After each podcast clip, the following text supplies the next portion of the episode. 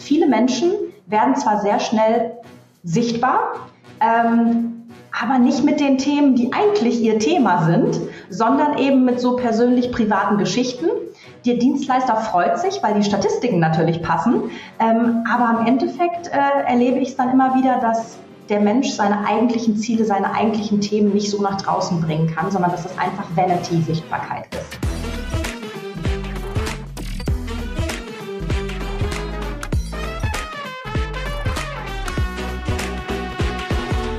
Hallo und herzlich willkommen zu Dare to Create, dem Podcast für alle, die mutiger, kreativer und unternehmerischer werden wollen. Es ist so schön, dass du da bist und wenn du mich noch nicht kennst, mein Name ist Amy Sarah Carstensen. Ich bin Gründerin und CEO von Artnight, dem Number One Malkurs im deutschsprachigen Raum. Und wenn du dich jetzt fragst, so Malkurse, also wir bieten die coolsten individuellen Malkurse an, online und offline, für dich allein, du mit Freunden, kannst dir ganz normal ein Ticket buchen online oder eben auch für private Events wie Team-Events, Junggesellenabschiede, Geburtstagsfeiern und bei einer Art Night lernst du eben Schritt für Schritt in einer Session ein eigenes Kunstwerk zu malen und so richtig in den kreativen Flow zu kommen. Unsere Art Nights sind für Erwachsene, neuerdings auch für Kinder und Egal, ob du das letzte Mal in der Schule gemalt hast, gestern, ob du ein Profi bist, Artnet ist definitiv ein kreatives Erlebnis für jeden. Und wenn du dich jetzt fragst, warum ich dich hier so zutexte mit Artnight, dann sage ich dir genau warum. In Zeiten von Digitalisierung und KI und so weiter ist es tatsächlich mein Ziel, unsere menschliche Kreativität zu fördern, als Vehikel für Fortschritt, Innovation und Wachstum im persönlichen, wirtschaftlichen sowie gesellschaftlichen Umfeld. Wir machen so wenig mit unseren Händen und trotzdem gehört es zu unseren Grundbedürfnissen. Und deshalb hoste ich auch hier den Podcast Dare to Create, um dich eben zu motivieren, wieder eine Verbindung zu kriegen zu deiner Kreativität, denn ich bin mir ganz sicher, jeder ist kreativ. Kreativität ist nämlich ein ganz, ganz tolles Tool, mit welchem wir geboren werden. Nur wir verlieren ab und zu einfach mal den Zugang dazu. Und Heute geht es auch um ein kreatives Thema und zwar geht es um das Thema Kommunikation, um Sichtbarkeit, um Netzwerken. Denn in dieser Folge spreche ich mit Christina Richter. Christina und ich, wir kennen uns seit sehr, sehr vielen Jahren und haben uns damals über das Frauennetzwerk, was ich gegründet hatte, Vielfalt damals kennengelernt, also bestimmt schon, ja, knapp über zehn Jahre her. Und Christina ist die führende Stimme im Bereich Personal Branding. Sie steht an der Spitze des Personal Branding Instituts und unterstützt Menschen dabei, ihre einzigartigen Themen zu erkennen und sie in der Welt sichtbar zu machen. In unserem Gespräch hebt Christina die Gefahr der sogenannten Vanity-Sichtbarkeit hervor. Habe ich auch zum ersten Mal gehört und gelernt, was das bedeutet. Das lernst du auch heute. Und das bedeutet nämlich Vanity-Sichtbarkeit, wenn Menschen zwar schnell sichtbar werden, aber oft mit persönlichen Geschichten, die von ihren eigentlichen Themen und Zielen tatsächlich auch ein bisschen ablenken. Und diese Art der Sichtbarkeit mag den Social-Media-Statistiken schmeicheln und dem Algorithmus, aber sie führt nicht unbedingt zur gezielten Positionierung im professionellen Kontext, die aber heute im Berufsleben so wichtig ist. Christina betont in unserem Interview immer wieder, wie wichtig es ist, sich auf qualitativ hochwertige Inhalte zu konzentrieren, die deine beruflichen Themen und Botschaften reflektieren. Sie teilt Einblicke darüber, wie man eine solide Präsenz auf Social-Media-Plattformen wie LinkedIn zum Beispiel aufbauen kann, ohne sich in das ständige Geplänkel der Algorithmen mit irgendwelchen privaten ich sage jetzt mal, Banalitäten ähm, aufzuhalten und zu verstricken. Ich wünsche dir jetzt ganz, ganz viel Freude beim Interview. Ich garantiere dir, du wirst einiges lernen und jetzt geht's los. Das Kunstwerk. Ich bitte alle meine Gäste, erstmal ein kleines Kunstwerk zu malen, bevor es ins Interview geht.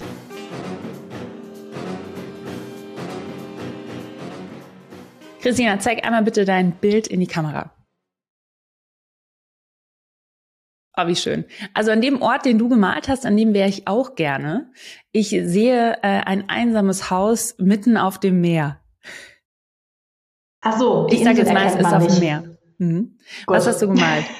Wo bist du äh, gerade? Äh, ich, ich habe eine Insel gemalt mit einer Palme, ähm, ein kleines Haus da drauf ähm, und die Sonne scheint. Ähm, für mich ist das der Inbegriff äh, vom Haus im Süden äh, vom Haus am Meer. Äh, Palmen sind für mich immer ein, ein Symbol äh, des, des, des Sommers, äh, der Sonne, des Südens. Ähm, und das ist eigentlich immer so das gewesen, was ich gerne haben wollte. Hm.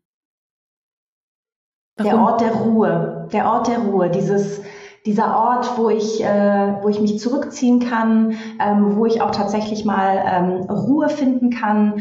Ähm, ich bin sehr, sehr gerne unter Menschen. Ich bin sehr viel unter Menschen. Ich war jetzt gerade diese Woche wie ganz viele andere in Hamburg und äh, habe den ganzen Tag geredet. Und ähm, das, das Haus am Meer ist sozusagen mein, mein Rückzugsort, wo ich dann auch mal für mich sein kann, wo ich mich auch mal langweilen darf und äh, ja, Kraft tanken, Energie tanken und vor allem Ideen tanken kann. Denn die habe ich dann in der Regel auch, wenn ich äh, mich langweile das Interview. Und bevor es mit dem Interview losgeht, wenn du Lust hast, auch von mir zu lesen zu den Themen Unnachthematum, Kreativität und Persönlichkeitsentwicklung, dann abonniere auf jeden Fall meinen Newsletter. Den Link zu dem Newsletter findest du in den Show Notes. Ich kann es absolut nachvollziehen, dass die meisten Ideen kommen, wenn man sich langweilt und wenn man in Ruhe ist. Und es ist so wichtig, sich da immer wieder die Zeit zu nehmen, auch in Ruhe zu gehen, weil wir, so wie wir auch heute leben, insbesondere viele Menschen in den Bubbles, in denen ich unterwegs bin, häufig eigentlich immer on the road sind, unter Menschen sind, sich nicht langweilen, wenn man spazieren geht, auch Podcasts hört und so weiter. Was ist wirklich so für dich, ähm, also du hast gerade das Haus am Meer beschrieben und die Palmen, gibt es so Momente und ja, Dinge, die du vielleicht tust, um in diese Ruhe zu kommen, wo dann deine Kreativität so richtig sprudelt? Für mich ist Samstag der Tag, an dem ich zumindest den halben Tag gerne gar nichts mache. Und gar nichts machen heißt für mich, ich lege mich aufs Sofa und döse vor mich hin. Manchmal schlafe ich ein, eigentlich schlafe ich immer ein.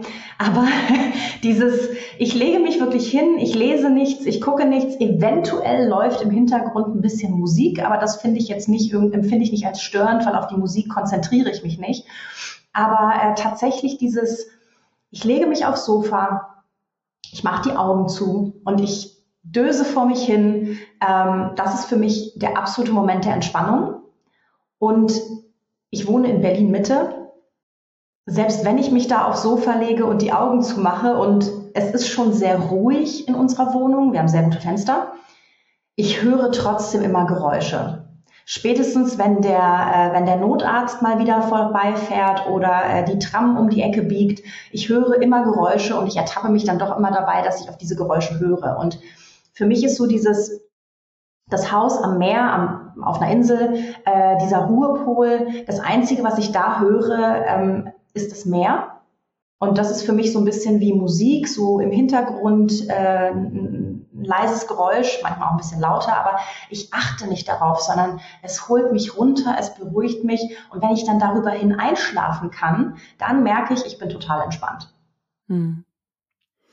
Kann ich nachvollziehen. Und das Absurde ist, ne, die großen Meister und Meisterinnen der Vergangenheit, also wirklich Menschen, die große Erfindungen gemacht haben oder sehr viele kreative Werke erschaffen haben, die waren ganz, ganz viel in Ruhe und in Stille. Und es gibt wirklich wissenschaftliche Studien dazu, wie wichtig das ist, um sehr kreativ zu sein. Und das Absurde ist, immer wenn wir neue Ideen brauchen, neue Lösungen brauchen, das, was wir machen, ist, dass wir komplett in Aktion gehen, obwohl wir eigentlich das Gegenteil tun sollten.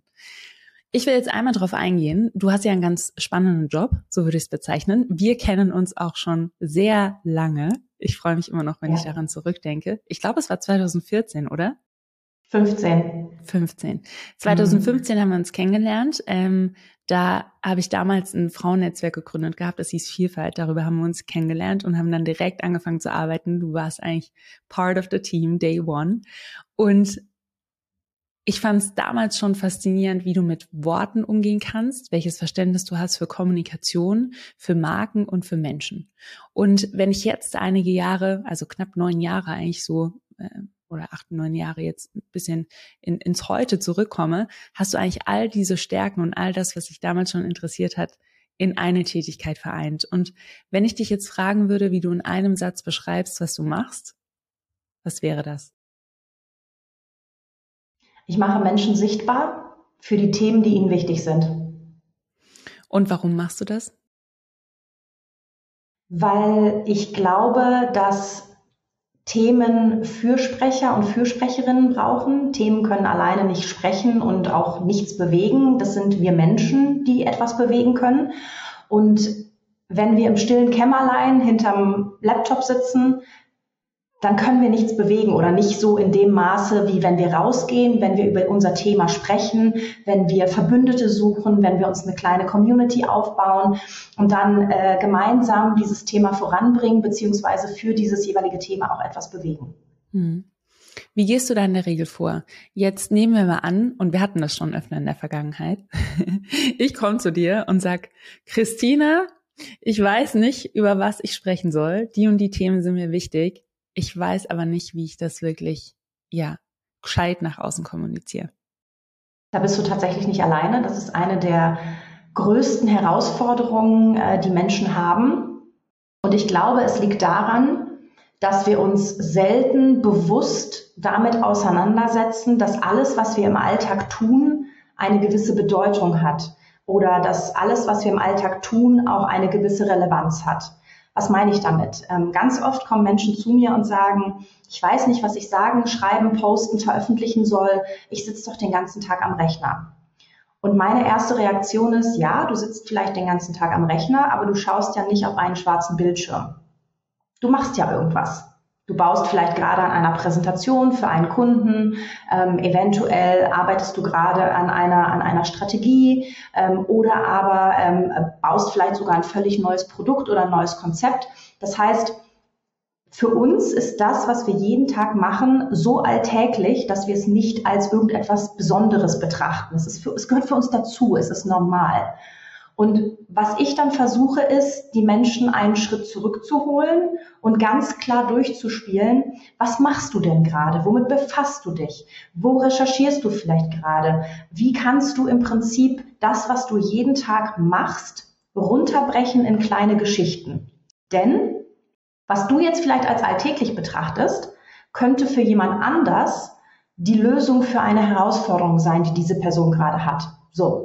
Die Person wird aber nie zu dieser Lösung kommen, wenn du nicht über das sprichst, was du gerade im Alltag machst. Und das ist so ein bisschen diese, diese Brücke bauen zwischen dem, was du tust und dem, was andere davon lernen können.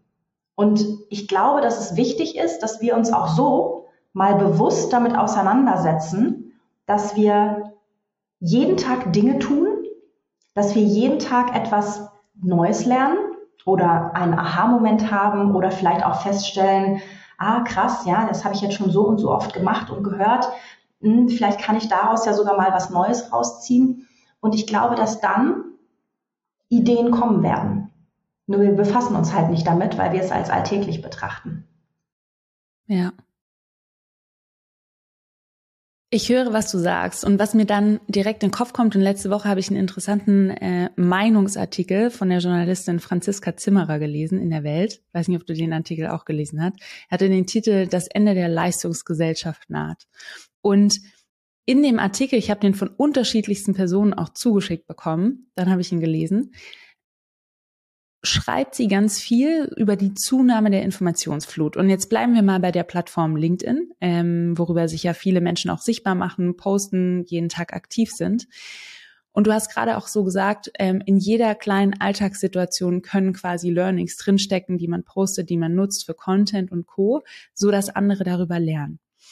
Wenn ich jetzt selbst auf LinkedIn unterwegs bin und ich erwische mich immer wieder dabei, wie ähm, mich das ehrlich gesagt auch, also bin so zwischen schockiert, genervt, fasziniert von diesem Phänomen, dass jede noch so kleine Alltagssituation, und das beschreibt sie eben auch in ihrem Artikel, also wirklich so gefühlt jede noch so triviale Alltagssituation, wie so ein Gespräch mit einem Postboten, ich gehe mit meinem Hund Gassi und Co., so richtig emotional aufgebauscht in einen Post umgewandelt wird.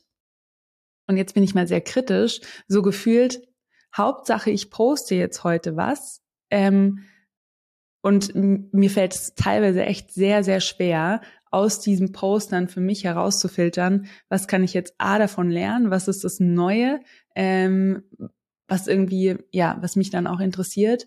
Und ich verliere dann auch relativ schnell das Interesse und dann gehen ganz, ganz viele Inhalte von Menschen, die ähm, ja, von denen ich wahrscheinlich wirklich was lernen kann oder die interessante äh, Fakten und, und das Katane irgendwie darüber schreiben, gehen da total unter und verloren.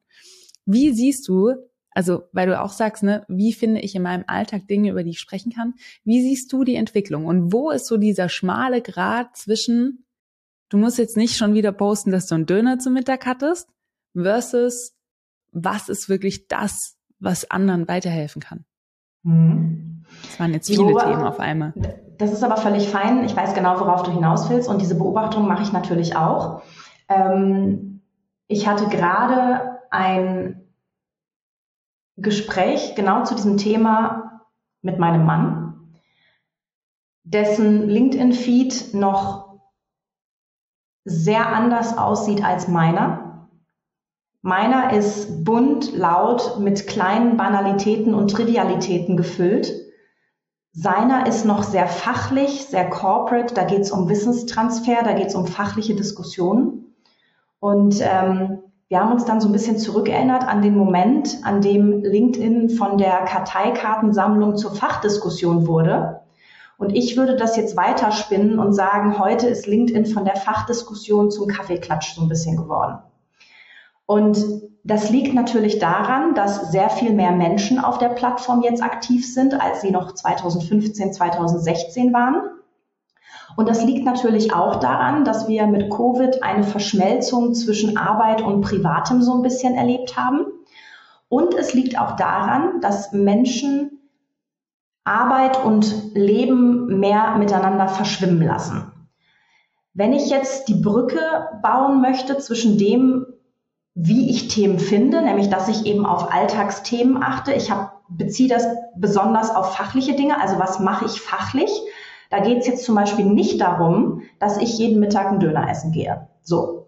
Das heißt, es ist immer noch ganz wichtig, eine Unterscheidung zu machen zwischen dem, was ich im, im Beruflichen mache, wenn mein Thema jetzt ein berufliches Thema ist, vielleicht ist mein Thema auch ein Ehrenamtthema, ähm, dass ich sozusagen mich auf das Thema und das, was ich im Rahmen dessen, was ich für dieses Thema tue im Job, ähm, dass ich daraus eben Geschichten erzähle. Oder aber nehme ich jetzt den Schritt des Fachlichen komplett raus und fokussiere mich nur auf meinen Alltag als arbeitende Person. Da geht man, gehört natürlich auch dazu, dass ich mir morgens erstmal einen Kaffee trinken, äh, Kaffee hole, dass ich äh, mittags mit Kollegen und Kolleginnen essen gehe. Und da kommen dann halt so ein bisschen diese etwas äh, persönlich privateren äh, Geschichten mit rein, wobei ich da auch immer differenziere. Persönlich ist nicht gleich privat.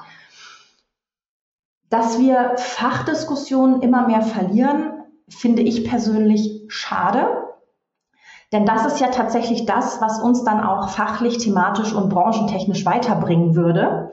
Und womit wir natürlich ablenken, wenn wir uns um die Banalitäten oder das Mittagessen oder den Kaffee äh, kümmern und wenn wir darüber reden. Und ich glaube, dass es ganz wichtig ist, wenn ich etwas thematisch bewegen möchte, also wenn ich mich zum Beispiel dafür einsetze, ähm, dass wir mehr Frauen für die Tech-Branche gewinnen, um jetzt mal ein trivial, um ein Beispiel zu nennen, dann ist es völlig egal, ob ich meinen Kaffee mit Milch oder schwarz trinke. Und diese Differenzierung machen aber viele Menschen nicht, sondern das gehört halt irgendwie zu ihrem Business-Alltag dazu und dann erzählen sie daraus eine Geschichte. Ähm, ich glaube, dass es aber wichtig ist, wenn wir etwas bewegen wollen, dass wir beim thematischen oder beim fachlichen bleiben, dass wir da den Fokus drauf legen. Und wenn wir dann mal so eine kleine Anekdote damit reinbringen, dann ist das ja auch okay, das ist ja auch menschlich. Aber ich beobachte dieses Phänomen auch und ich glaube, dass es ganz wichtig ist zu differenzieren, womit bewege ich wirklich was. Und klar, ich kann mir natürlich auch eine Community aus Menschen aufbauen, die Kaffee mit Milch trinken oder jeden Mittag äh, Döner oder Pizza essen gehen. Aber bewege ich damit wirklich was? Ich glaube nein. Und ich glaube, diese Thematik oder diese Frage stellen sich viele nicht, sondern die posten einfach, weil man postet oder weil sie posten wollen. Ähm, und daraus entsteht dann im Prinzip dieser frappierende Unterschied zwischen fachlich wertvollen Inhalten und Kaffeeklatsch. Ja. Weißt du, was ich da ein interessantes Beispiel finde, ist zum Beispiel auch äh, die Klimakrise und die ja. Erwärmung der Erde. Und was ich ganz schön finde, wie man diese Anekdoten einsetzen kann und nutzen kann, jetzt rein kommunikativ, ist beispielsweise, dass es ziemlich abstrakt ist, wenn wir darüber sprechen, wenn jetzt unsere Erde, also wenn die Temperatur im Durchschnitt um zwei, ähm, äh, um zwei Grad steigt, so, dann denkt man sich irgendwie, so, ja, okay, und, und dann, ne? Also gut, dann ist halt irgendwie, dann ist halt statt 25 Grad 27, finde ich ja immer noch ganz angenehm. Und was ich da aber dann ganz interessant finde, sind Beispiele zu nutzen, auch aus dem persönlichen Bereich und zu sagen, ja, aber jetzt stell dir mal vor, was mit deinem Körper passiert, wenn deine Körpertemperatur um zwei Grad steigt. Und das ist dann schon ein Unterschied, ne? Wenn man so entweder hat bis 38 Grad oder 40, ähm, da wird es dann auch schnell kritisch. Und ich finde, solche Beispiele zu nutzen, die greifbar sind, die gewisse ja persönliche Aspekte auch noch mit einbezieht, um das Fachliche und Sachliche auch besser zu kommunizieren, das ist für mich gutes Storytelling. und genau. was ich aber oft lese, ist, dass es halt unglaublich schwer ist. Also es ist für mich sehr schwer, dann herauszufinden, was du gerade auch meintest, ne, so zwischen Kaffeeklatsch und Fachlichem, dann zu verstehen, was ist jetzt die Message vom Kaffeeklatsch? Und das ist, glaube ich, auch herausfordernd. Und ein anderer Punkt, auf den ich gerne eingehen würde mit dir. Es ist ja nun mal so, dass viele Menschen, die etwas ja, also etwas sagen möchten, ein Thema platzieren möchten, inzwischen auch unglaublichen Support haben. Also die arbeiten mit Agenturen zusammen, mit Freelancern zusammen, mit Menschen zusammen, die, deren Beruf es einfach ist, gut zu kommunizieren und genau das, worüber wir gerade sprechen, also vom Kaffeeklatsch wieder zum fachlichen, zum sachlichen, zum, äh, zu, zum wirklichen Thema die den Menschen dabei helfen, wirklich Posts zu kreieren, Posts zu schreiben, ähm, zu recherchieren, Fakten mit einzubringen und Co. Wie schafft man es jetzt als jetzt, ich sag mal, Normalo, ähm, das selber hinzukriegen in der Fülle, um die Themen in die Welt rauszukriegen?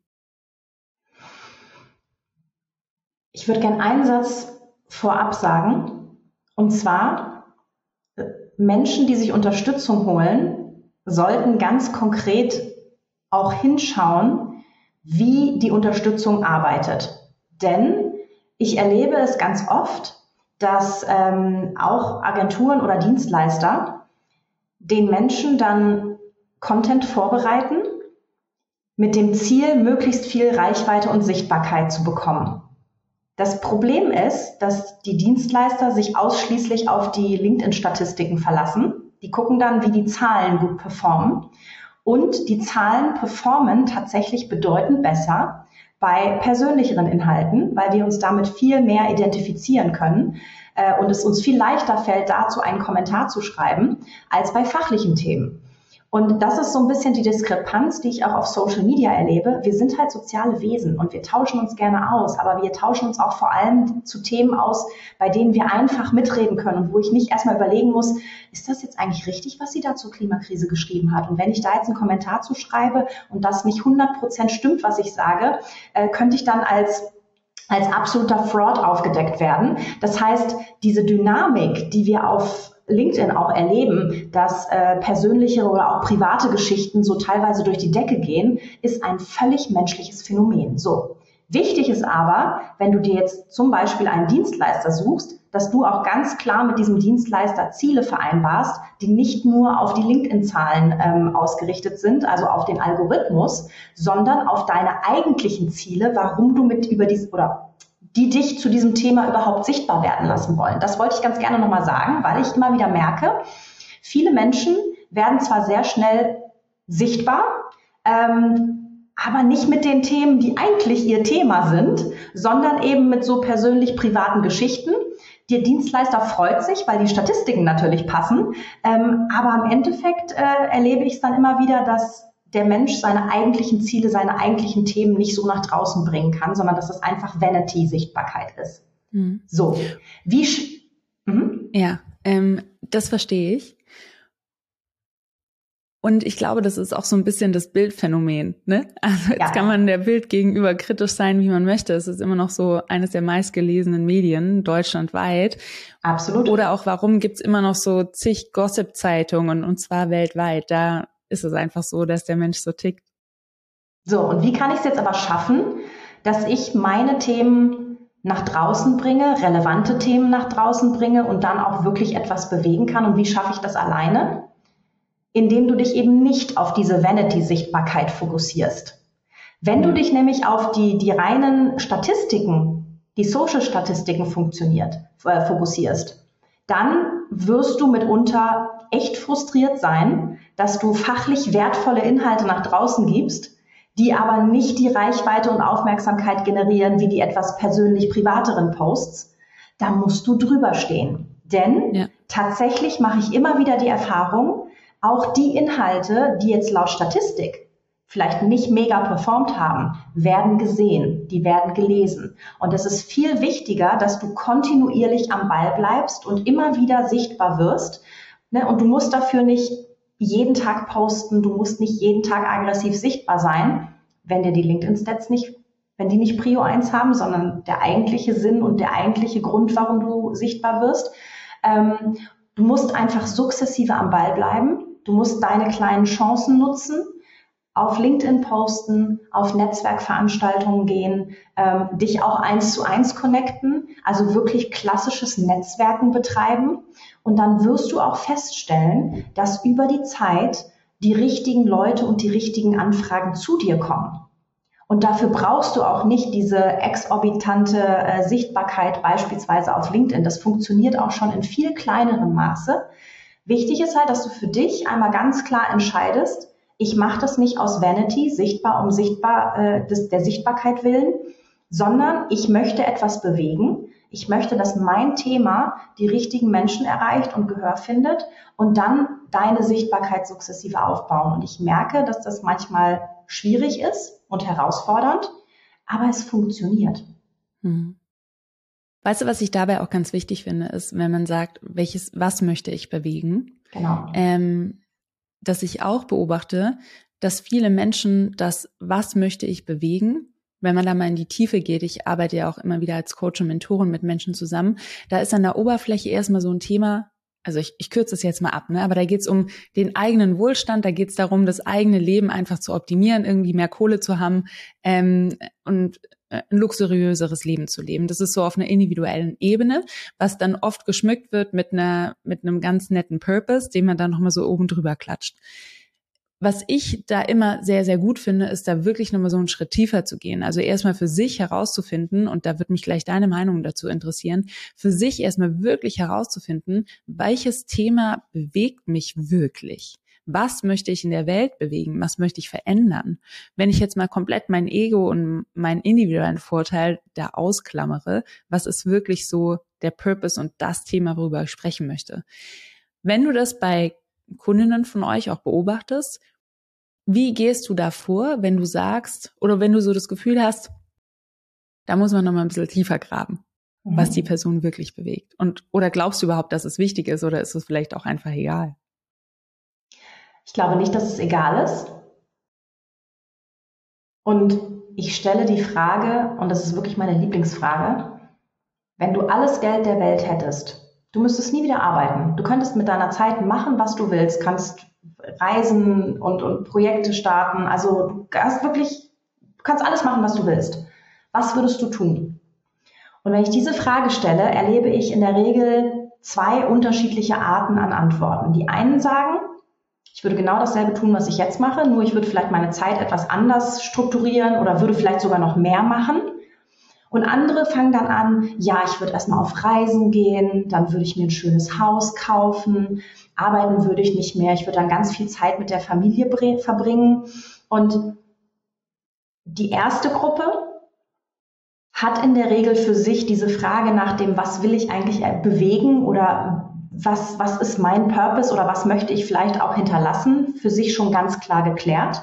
Und oftmals sind das auch wirklich Menschen, die sich schon ehrenamtlich in diesem Themenbereich engagieren oder es vielleicht sogar schon zum Hauptberuf gemacht haben. Also sei es ähm, Bildungsthemen, sei es äh, Diversity-Themen, äh, sei es ähm, Klimathemen. Es geht dann wirklich immer in diese Richtung, dass ich möchte etwas bewegen und ich möchte in der Welt etwas Positives verändern und etwas hinterlassen. Die andere Gruppe, da zählen noch mehr so diese Wohlfühlfaktoren für sie selbst. Also die haben ganz oft noch nicht dieses Thema oder diesen Purpose gefunden. Und da gehe ich dann immer noch mal ein bisschen tiefer rein. Bei der ersten Gruppe ist es relativ klar. Die haben ihr Thema, die wissen ganz genau, wo sie hinwollen und dass sie mit Sichtbarkeit auch da etwas tun können. Bei den anderen muss ich immer noch mal ein bisschen tiefer graben. Ich finde in der Regel eigentlich immer ein Thema, was die beschäftigt. Ähm, oftmals ist es ihnen nur selber nicht so bewusst, dass das eigentlich auch ihr Thema ist oder dass es das ist, wofür sie auch ihre Zeit und ihre Energie investieren wollen. Und was ich auch noch wichtig finde in dem Kontext, ist auch immer die Frage des, warum willst du eigentlich sichtbar werden? Und das geht ganz eng mit dieser Frage nach dem, was will ich eigentlich bewegen? Weil ich muss mir auch ganz bewusst machen, Sichtbarkeit hat auch Nachteile. Und wenn ich sichtbar werden will, muss ich Zeit und Energie investieren, manchmal auch Geld.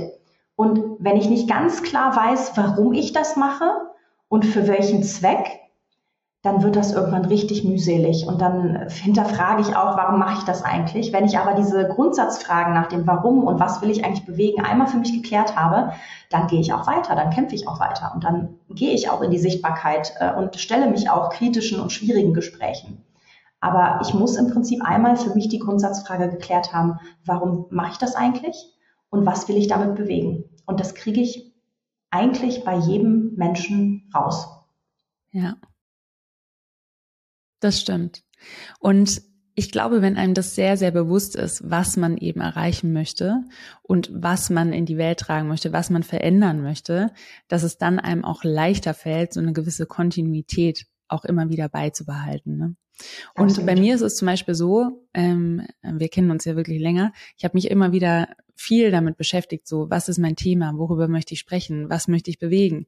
Dann war ich mal wieder aktiv, dann war ich wieder inaktiv, weil sich für mich noch nicht ganz rund angefühlt hat. Und weil ähm, ich finde, man, man sagt es immer so leicht, ne, warum geht man in die Sichtbarkeit? Und ich finde es persönlich gar nicht so einfach, so das Ego mal beiseite zu lassen, sondern so wie Social Media einfach konzipiert ist und wie diese Welt sich bewegt, ich erwische mich da selber immer wieder dabei, wie schnell man so in einen Strudel reinkommt und denkt, oh, jetzt hatte das aber nicht so viel Likes und ähm, andere haben mehr Follower als ich und vielleicht interessiert das Thema ja keinen.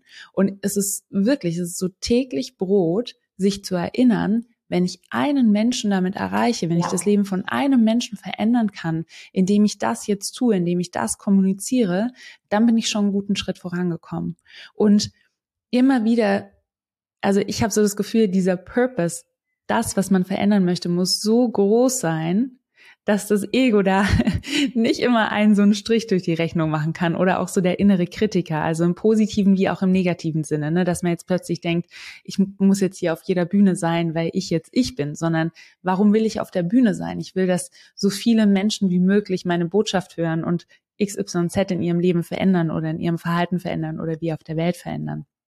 Und was sind so deine Tipps, um diese also um, um das wirklich durchzuhalten, weil ich finde das persönlich, finde ich sau schwierig. Und du kennst mich und mir ist das schon oft nicht gelungen, öfter mal gelungen, aber mehrmals eher nicht gelungen, gerade auch auf LinkedIn.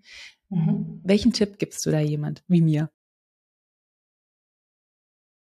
Es kommt nicht unbedingt auf die Masse an. Du hast es ja eben auch schon so ein bisschen angesprochen. Also, dass es wirklich eine, eine kontinuierliche Reise ist und dass du dich nicht auf diese Metriken fokussieren solltest, oh Gott, mehr Likes, weniger Likes. Im, im Endeffekt kommt es immer so ein bisschen auf dieses kontinuierliche ähm, Dasein, sichtbar sein und immer wieder diese Themen, die dir wichtig sind, auch nach draußen zu kommunizieren. Und es gibt ja auch diesen Satz, ich kann es nicht oft genug sagen. Richtig. Also du kannst zum Beispiel auch Inhalte, die du schon mal veröffentlicht hast, nochmal rausnehmen und ähm, die wiederverwenden. Ähm, denn tatsächlich, deinen ersten Post hat bestimmt nicht jeder aus deinem Netzwerk gesehen. Wenn du es dann beim zweiten Mal nochmal veröffentlichst, vielleicht mit einem anderen Aufhänger, dann haben es wieder andere Leute gesehen. Also ähm, du darfst auch nie davon ausgehen, dass jeder deinen Post oder jeder aus deinem Netzwerk immer jeden deiner Posts sieht, wenn wir es jetzt wieder mal rein auf LinkedIn fokussieren. Ähm, auch nicht jeder deinen Vortrag hört, nicht jeder schafft es, jede Podcast-Folge zu hören. Das heißt, du darfst durchaus auch dir selbst erlauben, äh, Dinge immer wieder mal zu sagen. Und was ich dann aber sehr, sehr wichtig finde, ist wirklich, lass dich nicht von diesen Metriken ablenken, also tatsächlich diese Vanity-Sichtbarkeit, sondern fokussiere dich auf das, was dir wichtig ist, in dem Tempo, wie du es schaffen kannst. Es gibt kein richtig oder falsch. Also wenn du jetzt rein nach Algorithmus gehst, dann musst du natürlich bestimmte Techniken anwenden, du musst bestimmte Frequenzen vorgeben, dass es halt auch wirklich äh, eine Geschwindigkeit annimmt, ähm, wo du sehr schnell auch was zurückbekommst. Aber die Frage ist ja immer, bekommst du dann die richtigen Leute gefasst? Ne? Hören dir die richtigen Leute zu? Ähm, kannst du bei denen überhaupt was bewegen oder erreichen? Oder ist das im Prinzip dann eine Community, die du aufbaust, die auch ganz schnell wieder weg ist, wenn du nicht regelmäßig da bist und regelmäßig was sagst? Ähm, klassisches Netzwerken wird im Kontext Personal Branding komplett unterschätzt. Es geht immer um Content, Content, Content. Nein, Netzwerken, Netzwerken, Netzwerken. Es geht nicht um die Masse deines oder die Größe deines Netzwerks, sondern um die Qualität. Und dein Netzwerk ist nicht dasselbe wie deine Community. Deine Community verschwindet langsam wieder, wenn du nicht sichtbar bist. Dein Netzwerk bleibt. Und dein Netzwerk kannst du auch aus einer Unsichtbarkeit heraus immer wieder anpingen und du wirst merken, die, die halten dich oder die tragen dich weiter, die pushen dich. Das heißt, es geht nicht zwingend darum, möglichst die sichtbarste zu sein oder möglichst jeden Tag laut zu sein, sondern es geht wirklich darum, gezielt deine Botschaften rauszutragen, hinter den Kulissen, aber auch mit deinem Netzwerk im Austausch zu sein. Und die Kombination aus diesen Elementen, die ist es dann auch, die dir tatsächlich dabei hilft, deine Themen voranzubringen. Mhm. Du hast ja auch ein Buch geschrieben und hast ja einige Beispiele von vielen ähm, Frauen genannt, weil das Buch, das heißt Sichtbare Frauen. Ähm, was machen Frauen anders als Männer? Wir sind zurückhaltender, wir sind skeptischer, was unsere Sichtbarkeit angeht, weil Sichtbarkeit aber oftmals auch bestimmten Mythen unterstellt ist. Also Personal Branding hat mitunter einen sehr schlechten Ruf. Es sind ja alles nur Selbstdarsteller. Das ist eine reine Me, Myself and I Show. Und ein typischer Satz, den ich von Frauen höre, ist dann, ich möchte meine Arbeit für mich sprechen lassen. Ja, unsere Arbeit kann aber alleine nicht sprechen. Das heißt, wenn wir nicht über unsere Arbeit sprechen, im schlimmsten Fall heimst sich jemand anders die Lorbeeren für unser Tun ein. Und wenn ich fleißig hinter meinem Laptop sitze und meine Arbeit immer pünktlich abgebe und immer alles akkurat erledige, aber nie rausgehe, nie auch darüber spreche, was ich eigentlich tue, kann es sein, dass ich übersehen werde. Und das ist etwas, was uns Frauen tatsächlich schwerfällt. Wir wollen eben Qualität, wir wollen Substanz, wir wollen für unsere Leistung gesehen werden. Wir sind aber in einer Gesellschaft unterwegs, du hast es vorhin selber gesagt, in einer Gesellschaft der Informationsflut äh, es passiert so viel, es wird so viel geredet und wenn wir nicht mitreden, dann kann es tatsächlich sein, dass unsere Arbeit nicht als unsere Arbeit gesehen wird. Und ich glaube, dass es wichtig ist für Frauen zu verstehen, dass Sichtbarkeit per se nicht schlecht ist. Personal Branding ist ein Kommunikationstool. Das ist weder gut noch böse. Das ist ganz neutral. Das ist ein Handwerk. Und es ist immer so ein bisschen die Frage, was du daraus machst. Natürlich gibt es Menschen, die machen aus Personal Branding die Me, Myself and I Show. Aber es gibt genauso viele Menschen, die nutzen ihre Sichtbarkeit, um ein Thema auf die Agenda zu setzen, um ein Thema voranzutreiben, um dadurch auch ihre eigene Arbeit und ihre eigene Sichtbarkeit zu vergrößern und zu fördern. Und wenn du dich auf die inhaltlichen Aspekte und die fachlichen Aspekte fokussierst, dann ist es auch nicht dieses Ich, ich, ich, sondern du pushst im Prinzip etwas, was auf deinem Schreibtisch liegt. Du bist die Fürsprecherin und wirst automatisch sichtbar, ohne dass du über dich sprechen musst. Und ich glaube, das ist etwas, was wir Frauen noch verstehen müssen. Und auch, dass wir netzwerken müssen für uns selbst, ähm, sodass wir zur richtigen Zeit an der richtigen Stelle ins Spiel gebracht werden. Und da sind wir anders als Männer? Ich habe oft das Gefühl, dass es Männern oft leichter fällt. Ich will nicht pauschalisieren, weil natürlich gibt es auch bei Frauen Unterschiede und bei Männern auch. Aber ich habe die Erfahrung über die letzten Jahre gemacht, dass es Männern durchaus leichter fällt zu Netzwerken, dass sie öfter jemanden haben, wo sie sagen, ich rufe mal den an, ich rufe mal den an oder ich weiß genau, wen ich fragen muss, wenn ich etwas wissen will. Und wir Frauen sind da zurückhaltender. Wir fragen nicht gerne nach, wir bitten nicht gerne um einen Gefallen, wir fragen nicht gerne. Ähm, wir sind aber auch noch nicht so, dass wir jeden Tag positiv über eine andere Frau reden. Das machen wir irgendwie nicht so. Ähm, und das ist etwas, was wir uns verinnerlichen sollten, dass das wichtig ist.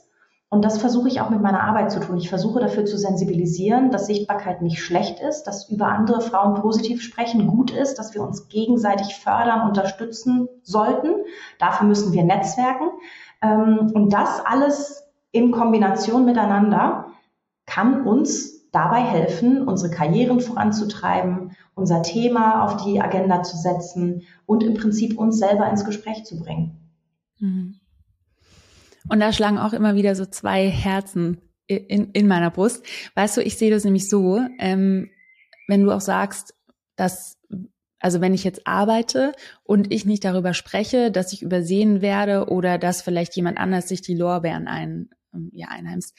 Für mich ist es da eher so, das ist mir relativ egal, solange das Thema in der Welt draußen ist und solange die Menschen verstehen, dass wenn sie etwas verändern, bei mir geht es ja immer ganz viel um das Thema Kreativität, was ich versuche in die Welt hinauszutragen, weil ich es unglaublich wichtig finde, dass jeder sich mit seiner Kreativität connectet und in seine Schaffenskraft kommt und wirklich tut und aktiv ist und nicht reaktiv ist.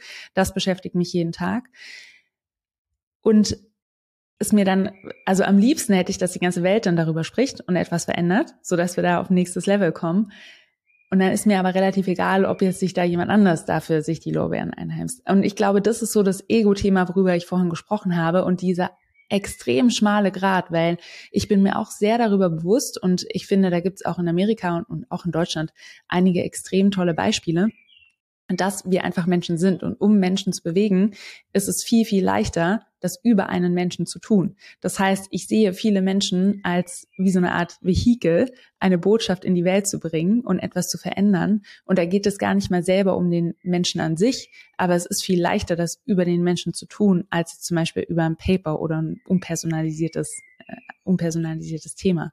Und Jetzt immer so zurückzukommen. Wir haben auch vorhin über Dienstleister gesprochen oder über Support für Sichtbarkeit. Ich war die letzten drei Tage in Brandenburg auf dem Gut und Böse. Die äh, sind inzwischen auch sichtbarer geworden. Da geht es ganz viel um das Thema regenerative Landwirtschaft. Und ich habe da einen jungen Mann kennengelernt, der heißt Lawrence. Und er beschäftigt sich also wirklich seit Jahren intensiv mit dem Thema Kompost. So. Kompost, ähm, was eigentlich in unserer Erde passiert, wie Kompostierung gut funktioniert. Und Kompost ist für ihn wirklich Magie. Also wirklich aus Abfällen wird nämlich eine extrem wertvolle Ressource und die Grundlage allen Lebens ist auch das, was er sagt. Jetzt nehmen wir mal so ein Beispiel Lawrence, weil ich kann mir vorstellen, dass auch einige Hörer oder Hörerinnen, die jetzt gerade zuhören, sich so denken, ja, ich habe das Thema, ich möchte was in der Welt bewegen, ich will da was rausbringen, ich habe aber keine Kohle.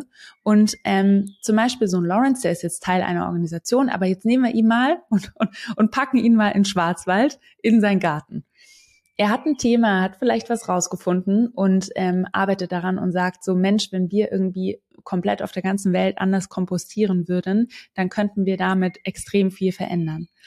Wie schaffe ich es jetzt als so eine Person, die nicht die finanziellen Möglichkeiten hat, die nicht das Netzwerk hat? Ähm, wie schaffe ich es, meine Botschaft in die Welt rauszubringen? Was sind so deine ultimativen Tipps, wo du sagst, so fängst du an und so arbeitest du dich sukzessive nach vorne? Mhm. Lawrence war ja gestern oder die letzten drei Tage mit euch zusammen, hat da sicher Menschen kennengelernt, die schon Sichtbarkeit haben oder mehr Sichtbarkeit als er. Gerade wenn man im persönlichen Kontext auf Menschen trifft und sich mit denen austauscht und offensichtlich da einen Eindruck hinterlassen hat, also alleine bei dir hat er ja einen Eindruck hinterlassen. Ähm, mein Appell ja, klasse Typ. Wäre, lad, lad, ihn, lad ihn in deinen Podcast ein. Für Lawrence wäre jetzt mein Tipp, ähm, such dir Menschen, die dir eine Brücke bauen können zu ihren Netzwerken, um den ersten Schritt zu gehen. Und das ist im ersten, es klingt immer so groß, oh mein Gott, wie soll ich denn an jemanden rankommen, der schon mehr Sichtbarkeit hat? Nee, du musst ja nicht gleich die sichtbarste Person auf Social Media dir aussuchen, sondern kannst ja auch ein bisschen kleiner anfangen. Aber für ihn wäre jetzt im Prinzip mein Rat, connecte dich mit all den Menschen, die du in den letzten drei Tagen kennengelernt hast und schau, wie du da eine kleine äh, Kollaboration hinbekommst. Also wer von diesen Menschen hat einen Podcast? Wer ist zum Beispiel auf Social Media aktiv? Ähm, mit wem könntest du mal ein kleines Gespräch, ein kleines Interview, ein kleines Insta-Live ähm, oder einfach mal einen einzelnen Post machen oder die schreiben etwas über dich? Ähm, das ist im Prinzip die einfachste Möglichkeit oder der erste Schritt, wie du im Grunde deine Botschaften auf einem kostengünstigen Level nach draußen tragen kannst. Und wenn diese Men wenn du diese Menschen persönlich getroffen hast, dann ist das auch was anderes, als wenn du denen eine E-Mail schreibst oder die auf Social Media kontaktierst. Ähm, das heißt, persönliche Kontakte trumpfen da auf jeden Fall noch jedes äh, virtuelle Netzwerk.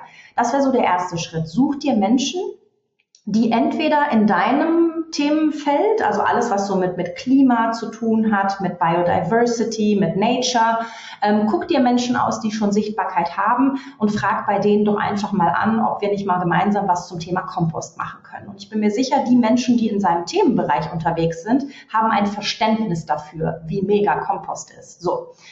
Dann kannst du einen Schritt weitergehen und überlegst dir mal, was sind eigentlich so Medien oder Podcasts, die du selber total spannend findest und wo du dir, was so dein Traum-Szenario wäre, wo du gerne mal rein möchtest. Und was ich dann immer rate ist, guck doch mal in deinem Netzwerk, das du jetzt schon hast, ist da irgendjemand, der irgendjemanden kennt und dich mal vorstellen kann?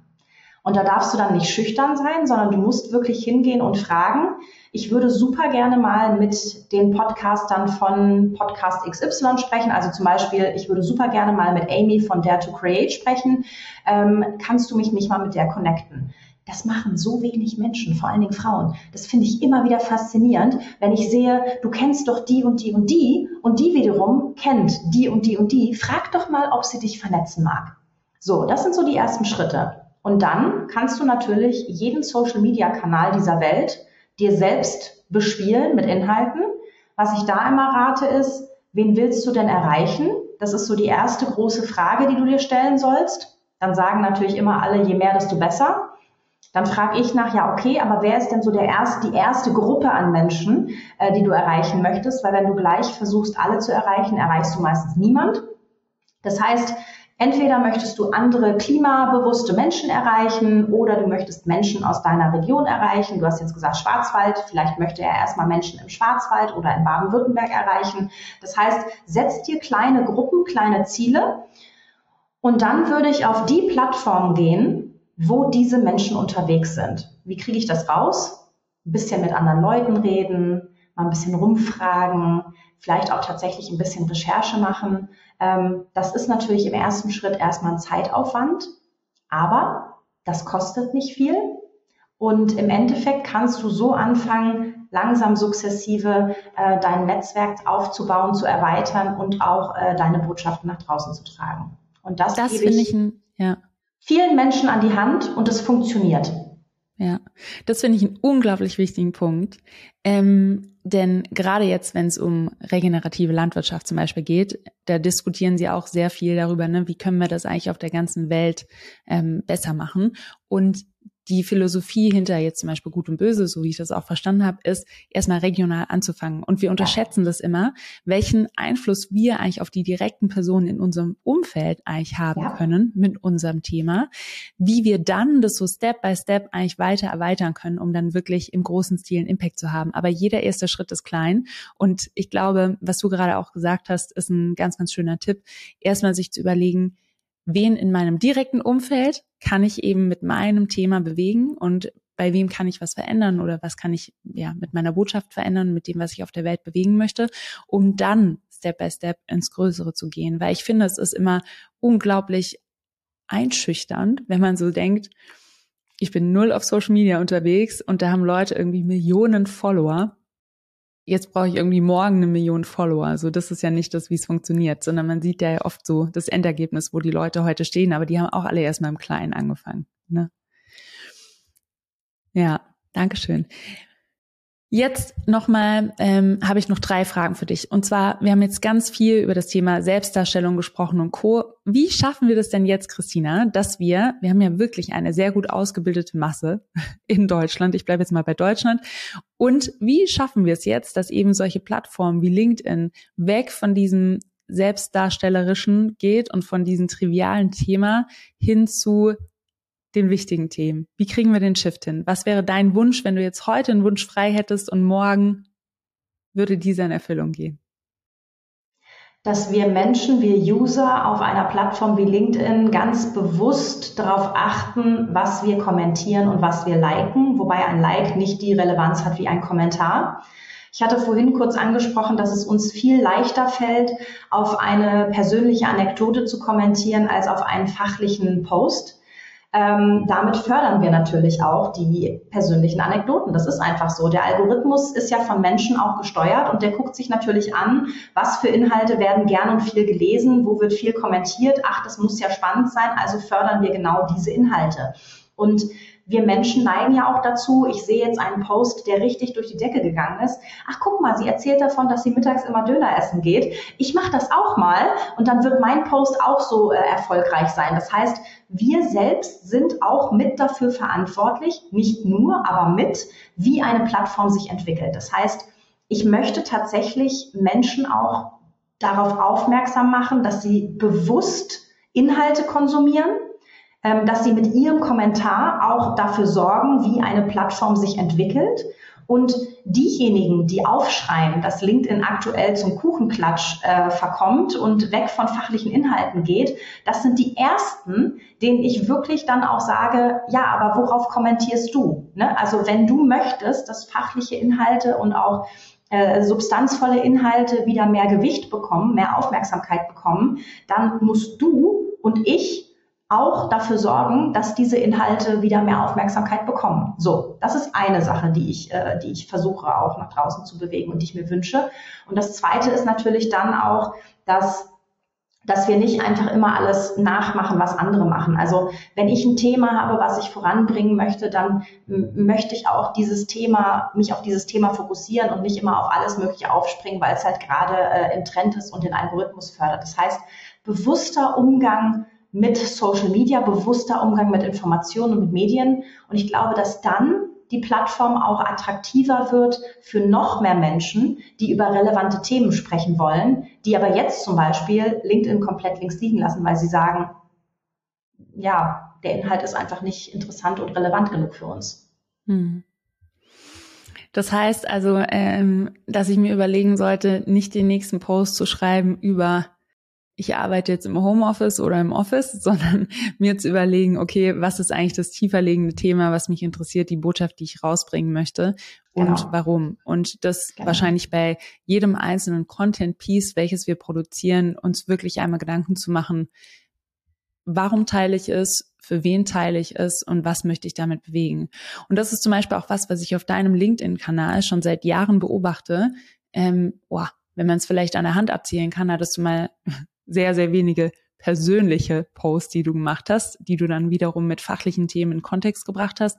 Aber was ich bei dir sehr stark beobachte, und ich finde, du bist ein gutes Beispiel und auch ein Vorbild, du bist deinen Themen sehr, sehr treu geblieben und hast, konzentrierst dich da auch darauf und jeder Post, den du hast, überlegst du dir auch so, was soll eigentlich das Key Takeaway sein für den Leser oder für diejenigen, die diese Inhalte erreichen. Ne? Absolut. Und es ist immer, was du sagst, wenn ich eine Person damit erreiche, dann hat sich dieser Post gelohnt und ich erreiche immer mindestens eine Person, die daraus etwas mitnehmen kann. Und das ist das, was ich mehr Menschen wieder gerne ans Herz legen möchte, wirklich sich darauf zu fokussieren. Weniger ist manchmal wirklich mehr. Ja. Und wenn ich jetzt so, und das ist jetzt meine vorletzte Frage, wenn ich jetzt wirklich, wir hatten drüber gesprochen, ne, wie fängt man an, wie fängt man zum Beispiel im, im Kleinen an und kann dann langsam wachsen. Hast du Tipps, wenn es mir jetzt zum Beispiel schwerfällt zu schreiben und ganz viel in Social Media hat ja mit dem ähm, gesprochenen oder dem geschriebenen Wort zu tun, wenn mir das nicht ganz so leicht fällt, welchen Tipp würdest du da jemand geben? Also anfangen, seine Inhalte zusammenzufassen oder eben auf den Punkt zu bringen und zu schreiben, weil ich finde, das ist gar nicht immer so leicht. Ja, das stimmt. Ich würde immer mit der Kernbotschaft anfangen und tatsächlich mal überlegen, was habe ich eigentlich für, was habe ich, also wenn ich eine Idee habe, dann habe ich ja in der Regel schon eine Idee mit dieser Kernbotschaft. Also ähm, ich, ich fange ja nicht an mit dem, wie trinke ich meinen Kaffee, sondern ich habe ja in der Regel schon so einen Gedanken, wo ich sage, oh, dazu möchte ich gerne mal was sagen. So, das schreibe ich mir auf und dann überlege ich mir, was habe ich denn für ein praktisches Beispiel oder für eine Geschichte, die mir dazu einfällt? Und in der Regel kommt uns eine Idee aus einer Situation heraus oder in Verbindung mit einer Situation, die wir erlebt haben. Und das könnte dann zum Beispiel auch die, die Geschichte sein, die ich dann dazu erzähle. Ähm, und der wichtigste Aspekt ist eigentlich immer, dass ich mit dem, mit der Essenz oder mit der Quintessenz meines Posts den Einstieg auch machen sollte. Ähm, das heißt, das Wichtigste kommt immer zuerst. Und dann erzähle ich so ein bisschen Kontext drumherum, warum zum Beispiel ist diese Zahl so wichtig, ähm, was bedeutet das für mich? Oder warum ist dieser eine Satz oder dieser Gedanke ähm, so relevant für mich, für meine Arbeit, für mein Thema, was ist mein Learning oder meine Kernbotschaft dazu?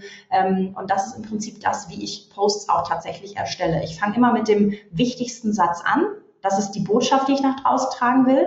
Dann überlege ich mir, was ist ein Beispiel, was ich dazu geben kann oder eine Situation oder eine Geschichte, die ich dazu erzählen kann. Das ist mein Kontext. Und dann schlussendlich ähm, fasse ich nochmal so Key Learnings zusammen. Und ich habe gemerkt, dass diese Struktur vielen Menschen dabei hilft, Posts zu verfassen.